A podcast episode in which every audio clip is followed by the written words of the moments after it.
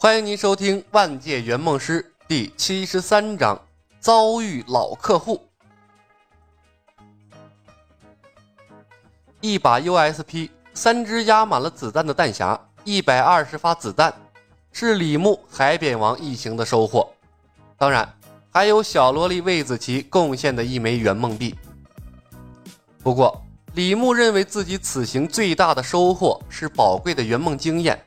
有针对客户的，有关于他自己的，更多的是关于公司提供的技能的。还是那句话，没有废物的超能力，只有不会使用的人。用对了地方，再废物的技能都能成为神技。李牧查看技能列表，不出所料，增发术、共享也进入了冷却的状态，而之前的百分百被空手接白刃和金盾也没有恢复。看样子，实习期没有结束之前，这些技能是不可能恢复过来了。不过，李牧已经没有之前那么愤怒了，剩下还有那么多技能，总能在其中淘到一两项适合任务的神技。唐若幽、魏子琪、李牧顺利帮两位客户完成了梦想，距离转正又近了一步。让李牧庆幸的是啊。公司不考察客户体验，不然的话，他这个圆梦师是万万做不下去的。不设售后和投诉部门的公司都是好公司。深眼窝、大眼睛、高挺的鼻梁、柔顺的黑色长发、标准的锥子脸，眼波流转之间顾盼生辉。这一副模样，这新客户是一位网络主播。李牧审视着新来的客户，怎么看怎么觉得别扭，但是别扭在哪儿却又说不上来。李牧微笑着送上了欢迎词：“你好，这里是万界圆梦公司，可以帮助你实现任何愿望。我是圆梦师李小白，请问女士，你要实现的愿望是什么？”新客户扫亮了一番周围的环境，微微一愣，便大大方方地坐在了李牧的对面。你好，圆梦师，我叫木星，我的愿望是进入笑傲江湖的世界，学会葵花宝典。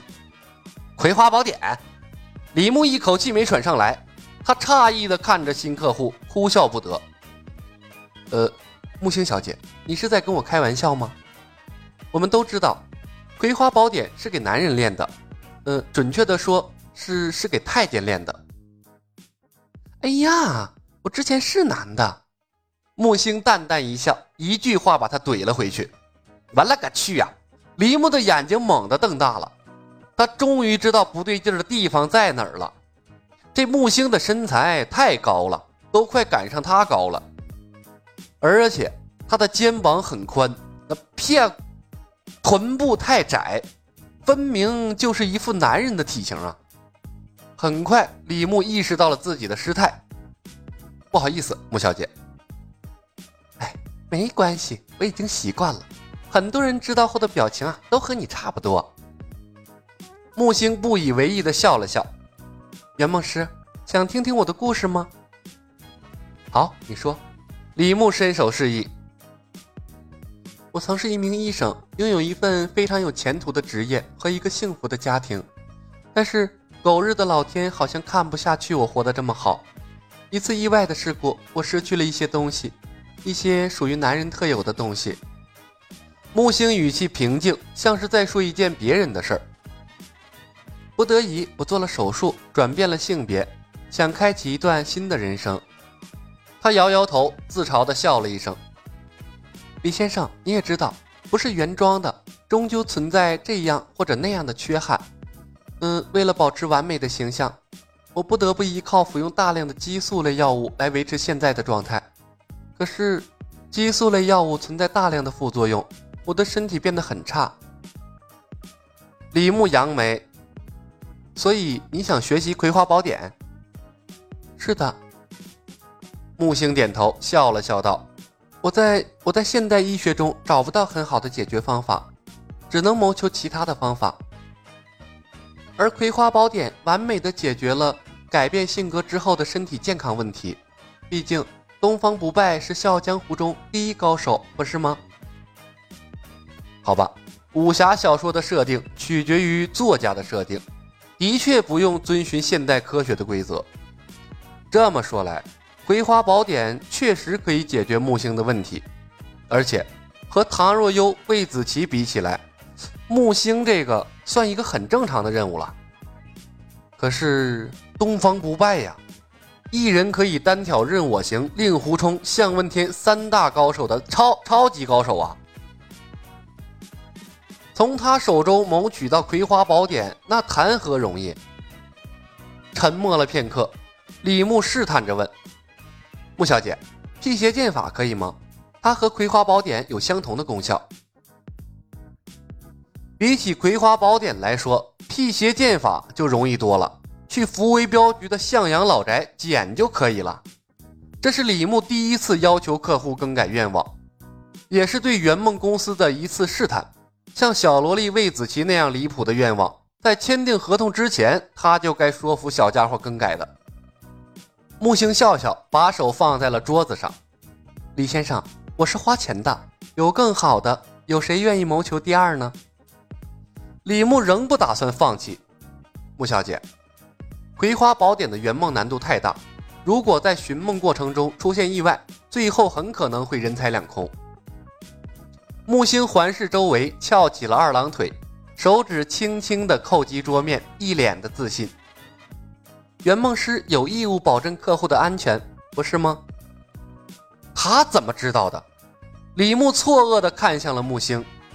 到目前为止。他也没有和木星提起任何关于协议的事情啊。实不相瞒，木星笑了笑，身体前倾，他指了指自己的脑袋：“小哥哥，当我来到这里后，我突然记起了一些东西。我应该是第二次来这里了。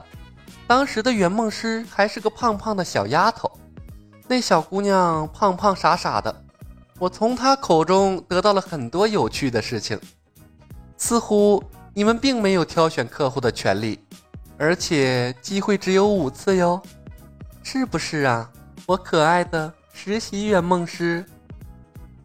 他环顾左右，一副吃定了李牧的模样。那个小姑娘不在了，应该是被淘汰了吧？尼玛，这老客户是个什么操作呀？抹掉的记忆还能还回来？你要不要这么坑啊？前圆梦师也是够了呀！当圆梦师做的那么蠢，活该被淘汰啊！之前李牧还对木星有些许的同情，但现在那让同情见鬼去吧！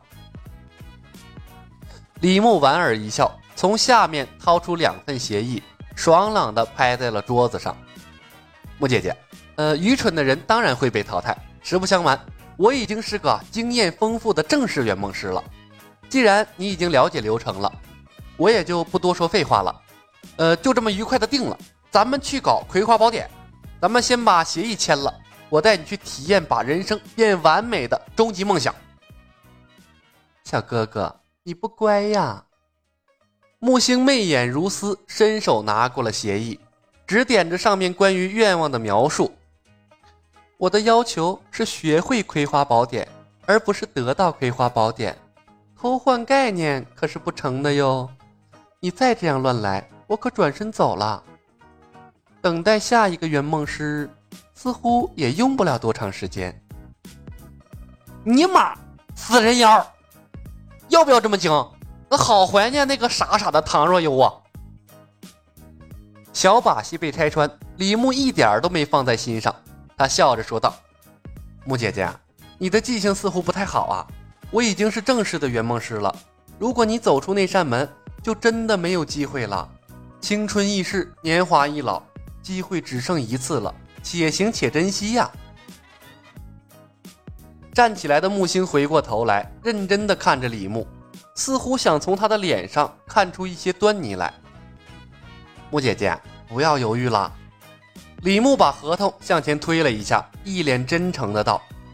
你也不确定还有没有下次，是不是？愿望我帮你改回来了，签了吧，不要做让自己后悔的事儿。